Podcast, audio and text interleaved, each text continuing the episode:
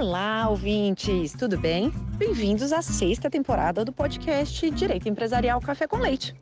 Eu sou Amanda Taide, mineira e cruzeirense na origem, com passagem em São Paulo, e candangue fluminense de coração. Casada, mãe do Pedro, de 5 anos. Pedro do Fluminense. Do Lucas, de 3 anos. Lucas do Brasil. E tutora do Vira-Lata Farofa. Sou professora da UNB dos cursos de Direito Empresarial, Concorrência, Comércio Internacional e Compliance, e consultora do Pinheiro Neto Advogados nas mesmas áreas. Esse é um podcast simples, curto e gostoso, como um café da manhã rapidinho durante a semana. Nosso audacioso objetivo é ter uma biblioteca em áudio gratuito dos textos dos principais autores de direito empresarial do Brasil, para a gente poder aprender ouvindo com suas principais ideias e teses jurídicas. Eu recordo a vocês que cada temporada segue sempre a mesma cronologia do meu programa de curso da UNB. Ou seja, a gente começa com teoria da empresa, passa por fundamentos do direito societário, segue por limitada e fecha com SA. Pegue então sua xícara de café com leite ou chá, seu tênis para fazer exercício físico e cuidar da saúde, ou então seu fone de ouvido para ouvir no seu meio de transporte diário. Vamos comigo então para a próxima xícara de café com leite?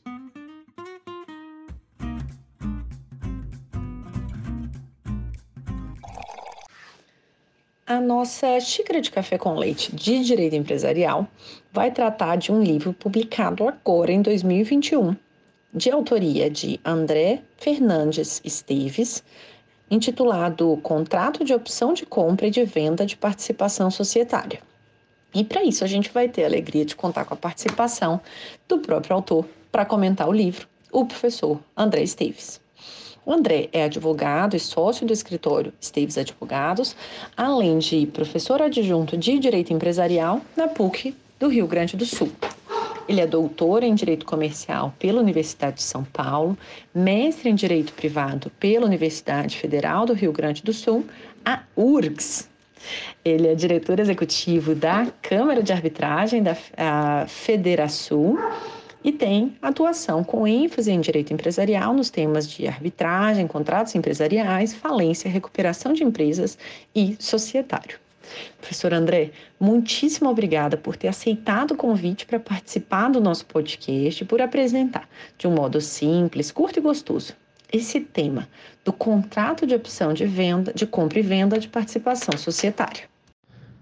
Professora Amanda, é uma alegria poder participar do seu podcast. Eu fico muito feliz, não somente por estar aqui auxiliando, mas também por ver tantas iniciativas que tem realizado para difundir conhecimento nessa seara.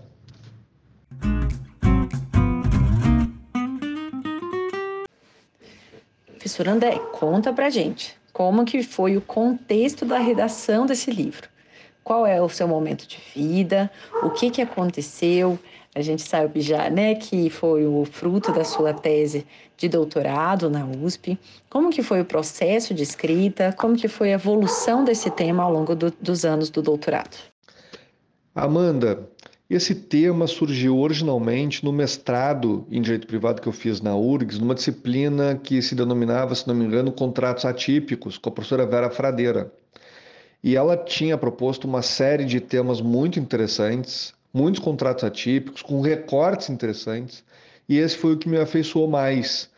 Eu já tinha costume de fazer contratos entre sócios, conhecia a importância prática, mas eu nunca tinha entendido tão profundamente a quantidade de problemas dogmáticos que existem em relação à matéria. E com isso acabei me apaixonando e levei esse tema para o doutorado. E eu fiz doutorado na USP, professor Rodrigo Brolha Mendes, e desde o início eu já sabia qual era o tema, então eu tive a oportunidade de, desde o início até o final do doutorado, me dedicar ao mesmo tema e aprofundando sempre, é, o que é mais simples do que para algumas pessoas ter que fazer, às vezes, troca ao longo do doutorado.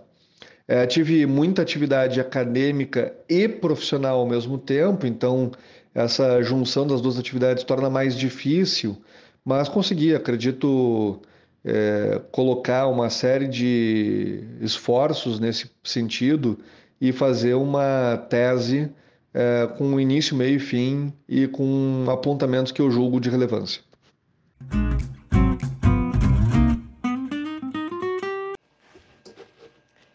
E agora vamos caminhar na sua tese de doutorado. Quando é doutorado, eu gosto de caminhar, pegar, a gente pega o sumário e entender um pouquinho de cada um dos capítulos com o autor.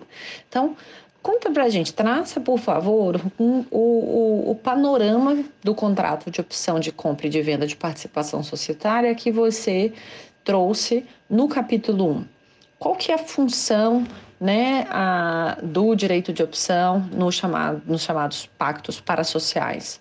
É, quais que são as distinções aí que têm que ser feitas nesse contrato de opção de compra e venda de participação societária? Amanda, é um bom ponto. Claro que para a gente poder falar, afinal de contas, é, sobre vários problemas práticos, é bom entender como é que é usado na prática. Quando a gente fala de um contrato de opção de compra de participação societária, estamos falando que num contrato alguém opta por comprar a participação de outra pessoa e caso a primeira pessoa proponha, opte por comprar, a outra estará obrigada a vender em condições estabelecidas no contrato. Então, mas por que, que a pessoa opta, ela está indecisa ela não sabe se quer comprar e apenas quer garantir preço, é, na verdade, pode ser usado para muitas razões.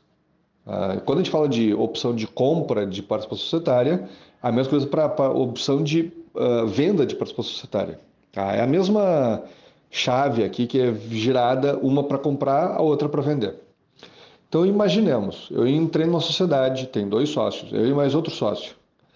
E num dado momento eu digo que eu quero fazer uma opção de compra da parte do meu sócio, em certos casos. Em outras palavras, se eu opto por comprar, eu estou expulsando o sócio da sociedade. Na prática, eu tiro ele da sociedade. Por que isso será útil? Eu não sei, depende do caso mas de fato nós temos um mecanismo pelo qual eu consigo é, fazer várias outras funções que eu não conseguiria com um simples contrato de compra e venda. E que isso uh, vai depender, claro, de uma série de outras circunstâncias. A partir disso, no meu livro, Fruto da Tese, fixei cinco funções é possível utilizar em matéria societária, enquanto participação societária, é possível utilizar para fugir de iliquidez na sociedade, ou seja, evitar que eu fique trancando o meu investimento naquela sociedade. É possível usar como um estímulo econômico para induzir condutas. Eu posso fazer uma opção com preço ou para cima ou para baixo, né? um subpreço ou um sobrepreço. É possível uh, fazer alguns desses contratos para obrigar a vínculo entre acionistas. Tá? É possível também utilizar para alienar controle da sociedade e também é possível como um mecanismo similar a uma exclusão.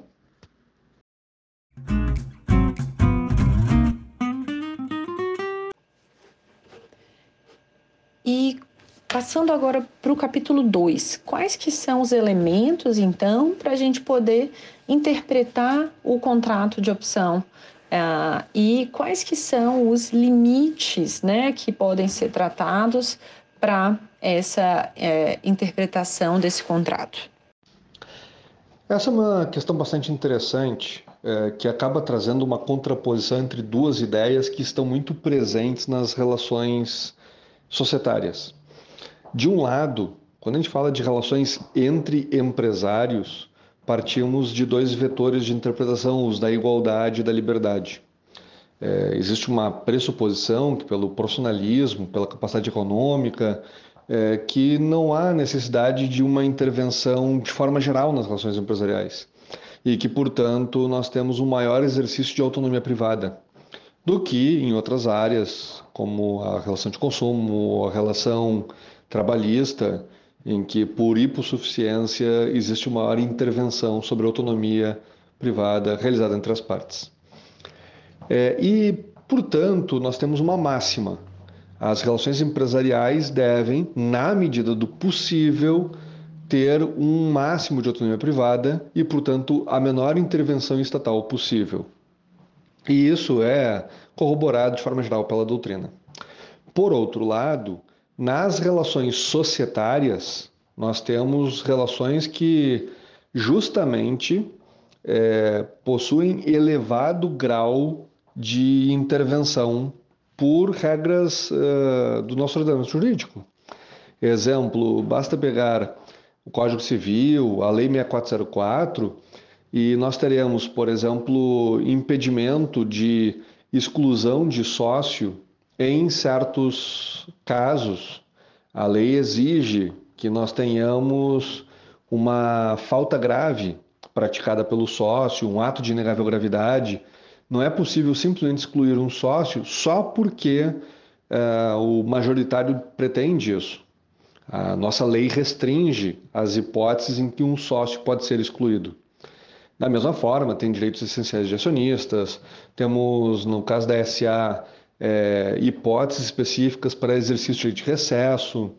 E todas essas regras existem ou para proteger um acionista, ou para proteger a sociedade contra o acionista, no caso do recesso, para evitar descapitalização. É, e nós temos muitas regras. E talvez nós pudéssemos discutir de uma outra perspectiva. Deveríamos ter tantas regras assim? E eu diria a priori que o nosso sistema poderia ser diferente do que é atualmente, mas essa é uma outra discussão, um tanto diferente e igualmente complexa. E nessa perspectiva de discussão, nós temos algumas dificuldades.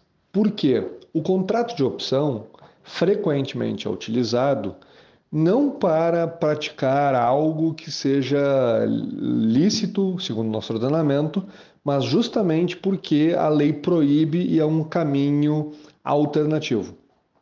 Por exemplo, é, quando eu falo de exclusão de sócio, se a lei diz só posso excluir alguém uh, mediante uma falta grave. É, se eu fizer um contrato de opção de compra de participação societária, na prática, é, o resultado é que quando a pessoa optar por comprar, o outro tem que vender e, portanto, é uma forma equivalente de exclusão. Quando a gente fala disso, uh, eu vou ter que trazer uma perspectiva um pouco diferente, porque o que interessa, na verdade, para funcionalizar o contrato, para entender a função do contrato, depende do contexto. E, portanto, trago dois exemplos diversos. O primeiro, já mencionado, é sobre o sujeito que faz como majoritário numa sociedade um contrato com um minoritário, dizendo que quando pretender eh, eh, será possível optar por comprar as cotas do minoritário, o minoritário será obrigado a vender. É, neste caso, talvez, a depender dos elementos concretos, possa se dizer é um contrato que foi criado para tentar tirar o sócio minoritário, o acionista minoritário, quando se julgar conveniente. E, portanto, é, talvez sim tenha a função de excluir fora das hipóteses da lei e talvez possa ser uma discussão concernente a isso sobre a legalidade do contrato.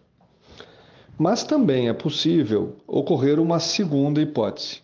E quando dizemos sobre segunda hipótese, imagine-se, por exemplo, que eu pretendo comprar uma sociedade. Eu sou um investidor, quero comprar uma sociedade e as pessoas que estão me vendendo disseram a sociedade ela tem tais características e portanto ela vale tanto. É, para que eu confirme quanto vale a sociedade, eu preciso fazer diligências, due diligence. E fazendo essas diligências, eu vou ter um custo envolvido. Mas talvez eu não tenha interesse em arcar com esse custo é, para depois descobrir que as informações que me prestaram eram falsas e, portanto, o negócio não é interessante.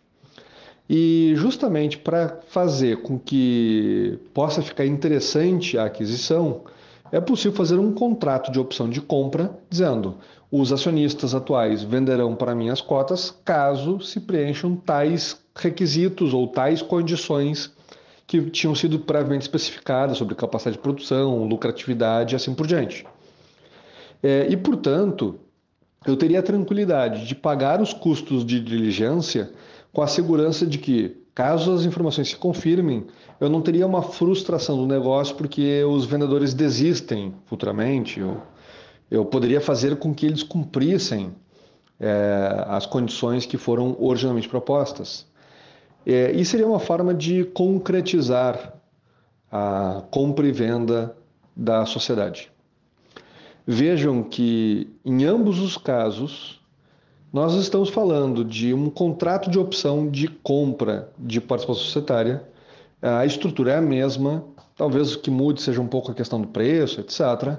Mas somente em um dos casos, talvez se discuta uma questão de legalidade por uma função similar à de exclusão, o que seria uma demonstração assim à base de exemplos é, do quanto a função depende de uma interpretação de contexto da relação contratual.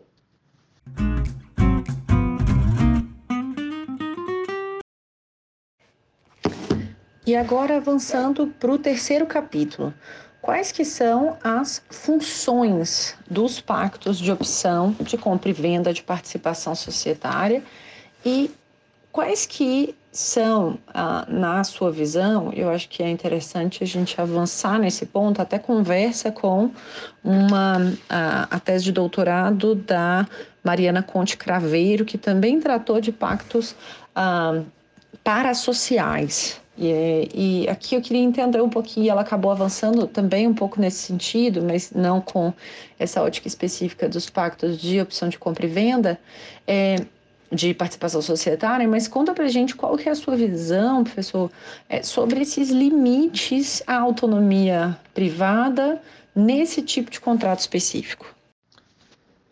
A tese da professora Mariana Conde Craveiro foi para mim um marco muito importante. Eu concordo com a tese dela e eu usei como uma referência. Mas isso não significa que sejamos imunes a críticas a maior parte das pessoas que criticam as posições que eu tenho externado e que a professora Mariana tem externado partem da seguinte premissa: que na relação empresarial se tem uma maior autonomia privada do que a média. E dentro dessa noção, se um empresário pode ser um acionista e ele pode renunciar ao seu direito como acionista, a todos os direitos que decorrem das suas ações, por que, que ele não pode assumir uma posição intermediária em que contratualmente não abre mão das ações, mas permite uma exclusão sem justa causa? E eu é, diria até que não somente as premissas parecem mais ou menos adequadas, como até poderia complementar que possivelmente para cláusulas que seriam de duvidosa legalidade, talvez alguém aceitasse porque recebeu algo em troca. Ou, por exemplo, o investidor só investiu porque essa cláusula existia, senão não teria investimento.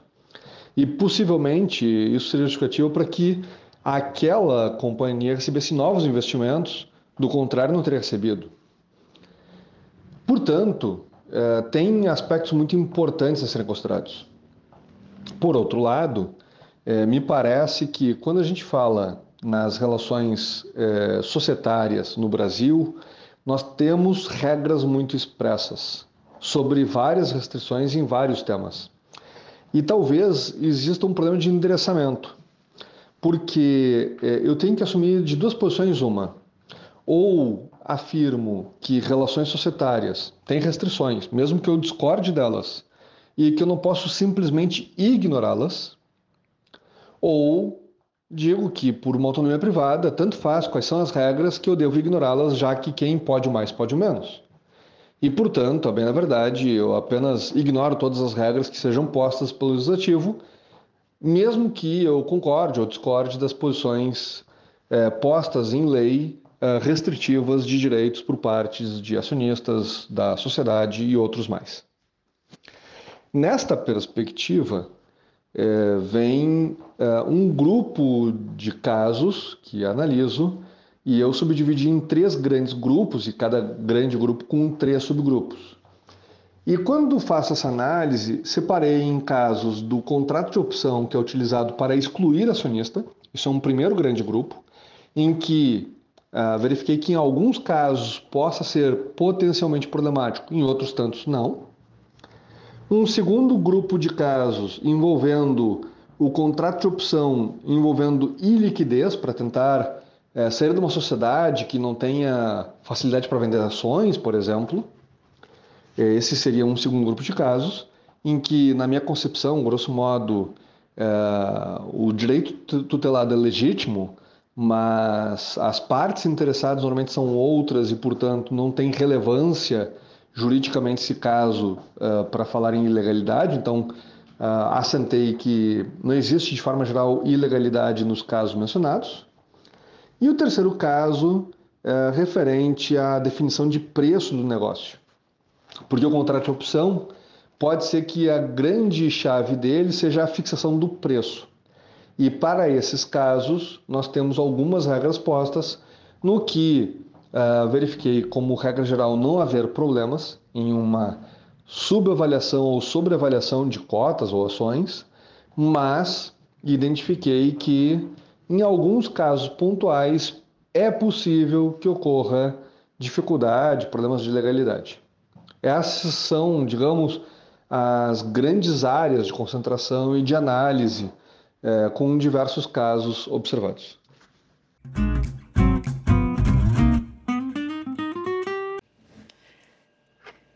E qual que foi então a sua conclusão? Qual foi a sua tese, a sua contribuição original, aquilo que é, você acabou alcançando no final da, da, sua, a, da sua tese e que você apresentou aí na banca a, de defesa? A tese trata sobre um grupo de casos, como já referido, eles já existiam tanto na doutrina, na jurisprudência, na arbitragem mas o que se pretendeu foi criar um conjunto de elementos mínimos para a análise dos casos. E, portanto, acabei agrupando a tese em quatro aspectos essenciais de interpretação. O primeiro diz respeito ao reconhecimento de que, em matéria societária, existem muitas normas de ordem pública. Claro que, se elas não existirem numa futura reforma, talvez quase tudo que se discuta na tese, ou tudo, venha a ruir porque esse é um dos pressupostos que cria uma limitação na autonomia privada.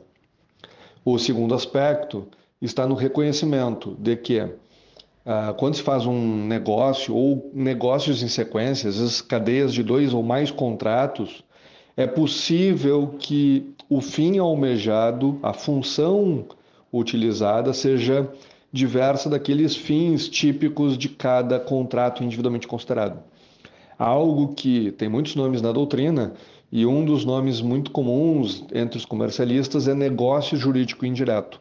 É, quando fazemos dois contratos ou mais e o resultado final chega a uma função que estaria talvez eventualmente proibida em lei.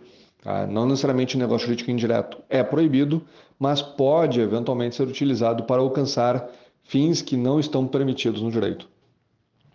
O terceiro diz respeito à compreensão de que o negócio jurídico em si tende a não ter nenhum problema quanto à sua validade e, portanto, nenhum de seus elementos uh, provavelmente terá um vício diretamente considerado. Mas a interpretação do contexto e, portanto, de circunstâncias externas ao próprio contrato podem permitir a compreensão de uma função diferente e, portanto, isso seria importante para a análise e a compreensão de que, eventualmente, possa eh, existir, num caso concreto, algum vício contratual. E o quarto aspecto diz respeito ao reconhecimento de que relações comerciais são marcadas por vetores de igualdade e liberdade para fins de interpretação. Ou seja, se for necessária qualquer restrição à autonomia privada, deve ser na menor extensão possível. E isso significa que há casos que aparentemente existe uma literalidade da lei contra aquela relação contratual, mas isso pode eventualmente é, ser uh, algo mitigável no caso concreto. E com isso, eu trago dois exemplos é, diferentes, entre outros tantos que poderiam ser trazidos. Eu já mencionei o caso da exclusão. Basicamente, o que se verifica é que existem normas de ordem pública que proíbem a exclusão é, por simples vontade do controlador, por exemplo. Mas por que isso existe? É, isso existe por uma razão singela. É uma forma de proteger o sócio e o seu próprio investimento. E, portanto, na verdade, o núcleo essencial que é protegido com aquele direito é uma proibição, uma vedação ou uma exclusão arbitrária. Isso significa que é, não existe um impedimento a que se faça pactos nos quais uh, se determine que, ocorrendo as hipóteses A, B ou C, a pessoa possa ser excluída, desde que isso não seja considerado arbitrário. Quer dizer, não precisa ter uma justa causa, alguma falta grave cometida pelo sócio para que ele seja excluído. Se eventualmente eu tenho uma situação contratual em que é exposta uma hipótese pela qual ele poderia ser excluído, ou feita uma, uma opção por meio de contrato para compra de participação e chegar à finalidade de exclusão, não haveria qualquer problema que assim se procedesse se a hipótese ali elencada ela fosse previamente estabelecida e não fosse considerada arbitrária. Isso significa que é possível, mesmo existindo norma de ordem pública, entender qual é o objetivo daquela norma e até mesmo considerar que não há uma ofensa e, portanto, privilegiar a autonomia privada. Num segundo exemplo, e aqui para trazer um outro exemplo bastante diverso, o artigo 1008 do Código Civil diz o seguinte: que numa relação entre sócios é vedada qualquer cláusula em que um deles seja excluído de participar de prejuízos. Isso é uma relação até mais ou menos comum, tanto em relações uh, societárias nacionais quanto internacionais. E esse tipo de cláusula, é, basicamente, é visto em diversos países, e aqui para trazer exemplos, não só se via no Império Romano, se via no Código Civil Brasileiro de 16, ah, de 100 anos atrás, eh, também no, na, legislação francesa, e, portanto, estamos falando de uma cláusula que é muito comum, uma regra muito comum uh, que veda certas disposições entre sócios, portanto, diz sócio não pode estipular que não participará de prejuízos na sociedade, mas ao longo da tese, se constrói o porquê, o que, que essa regra protege, e na verdade é, diz respeito a uma vedação de um comportamento leonino de um sócio sobre o outro, é, basicamente seria essa a ideia. E, bem na verdade, frequentemente existem contraposições, contraprestações que são feitas a essas regras potencialmente ilegais.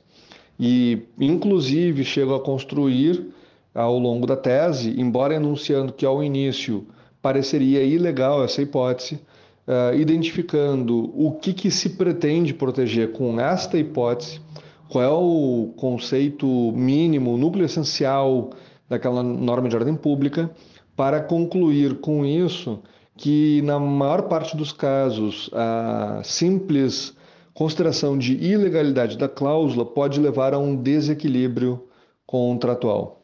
E daí, claro, a partir disso, é trazido até um exemplo dentro do livro sobre um caso em que alguém não participaria de prejuízos, mas quando participasse de lucros, participaria em menor proporção. E depois até é feito um cálculo simplificado para mostrar que é bem na verdade, considerando chances de sucesso e multiplicidade de casos que poderiam ser feitos igual, igualmente entre os mesmos sócios, uh, várias sociedades, uh, que até pela hipótese narrada haveria um equilíbrio e que, portanto, uh, mais uma vez, se fosse considerada ilícita essa cláusula, poderia acabar afetando o equilíbrio da relação entre as partes no contrato.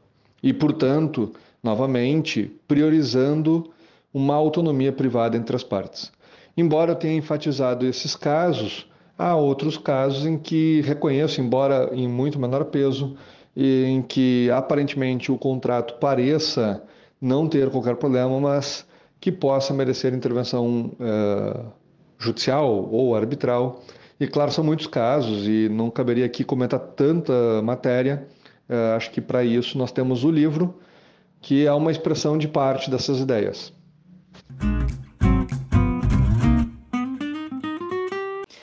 E agora, caminhando para o final do nosso episódio, conta para gente, professor, é, ao longo da sua trajetória, qual foi ou não, ou um dos principais nãos que você recebeu e que foram aí relevantes para a sua trajetória e para onde você está hoje. Essa é uma questão muito interessante. As pessoas preferem falar o seu lado virtuoso, no que deu certo, mas o não também é importante.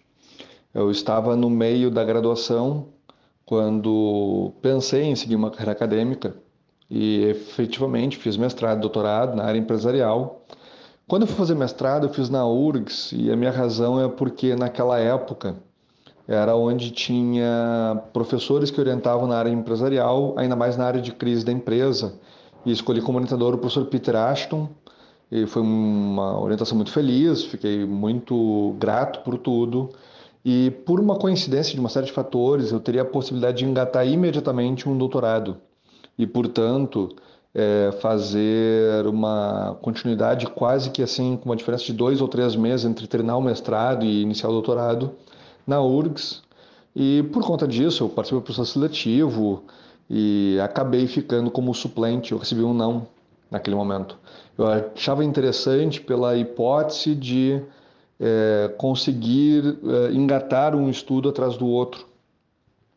Mas fiquei como suplente para um outro professor, que aliás eu acho extremamente qualificado, achei merecida a vaga, inclusive a orientadora a, que estava sendo escolhida é, chegou a dizer que estava em dúvida e justificou a escolha. E acho que não precisa nem justificar, mas achei certíssimas as suas razões. E no final das contas, eu acabei não é, sendo selecionado, eu acabei recebendo não para o doutorado. E naquela oportunidade, por outras razões, no ano seguinte, eu fui fazer seleção na USP, que também é outro centro de excelência. Mas eu só fiz essa seleção porque eu recebi um não antes, no ano anterior. E por isso eu achei algo proveitoso de algo que eu já achava e continuo achando, que é muito interessante a gente ter a possibilidade de fazer estudos em locais diferentes. Eu fiz graduação na PUC, mestrado na URGS e doutorado na USP, e com isso eu tive a oportunidade de receber professores diferentes, com ideias diferentes e pensamentos diferentes, até porque se eu fizesse mestrado doutorado na mesma instituição, por mais que eu julgasse ótima instituição, a tendência seria repetir professores ou repetir é, conceitos, estudos, bibliografia. E, portanto, acho que foi um não muito importante para a minha evolução.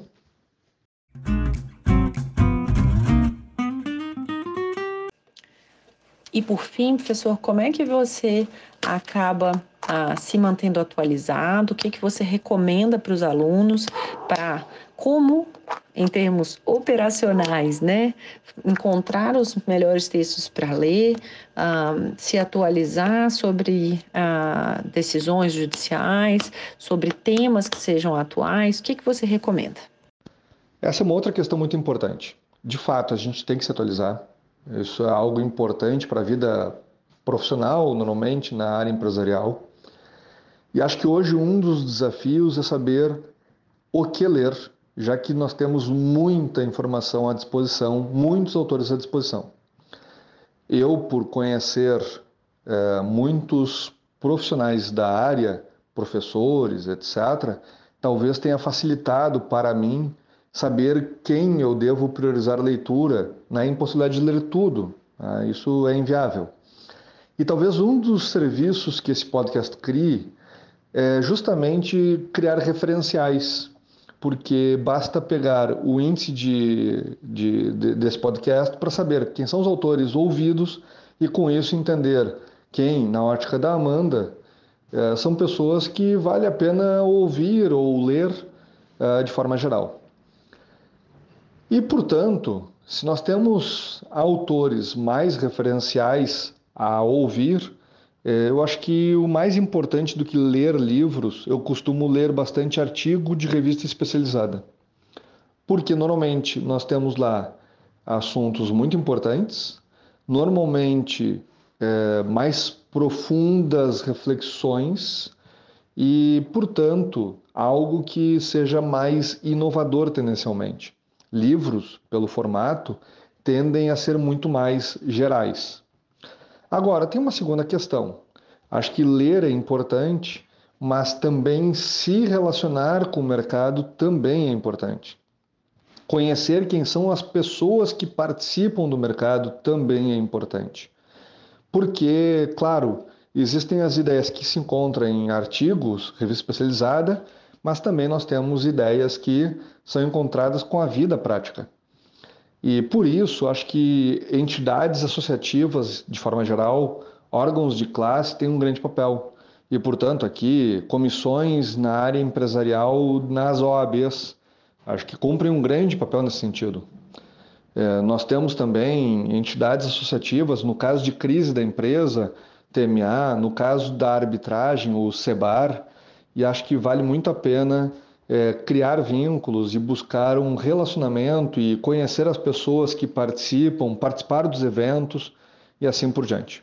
Tá? Então, acho que em duas frentes eu respondo, acho que uma visão geral é, sobre essa dúvida.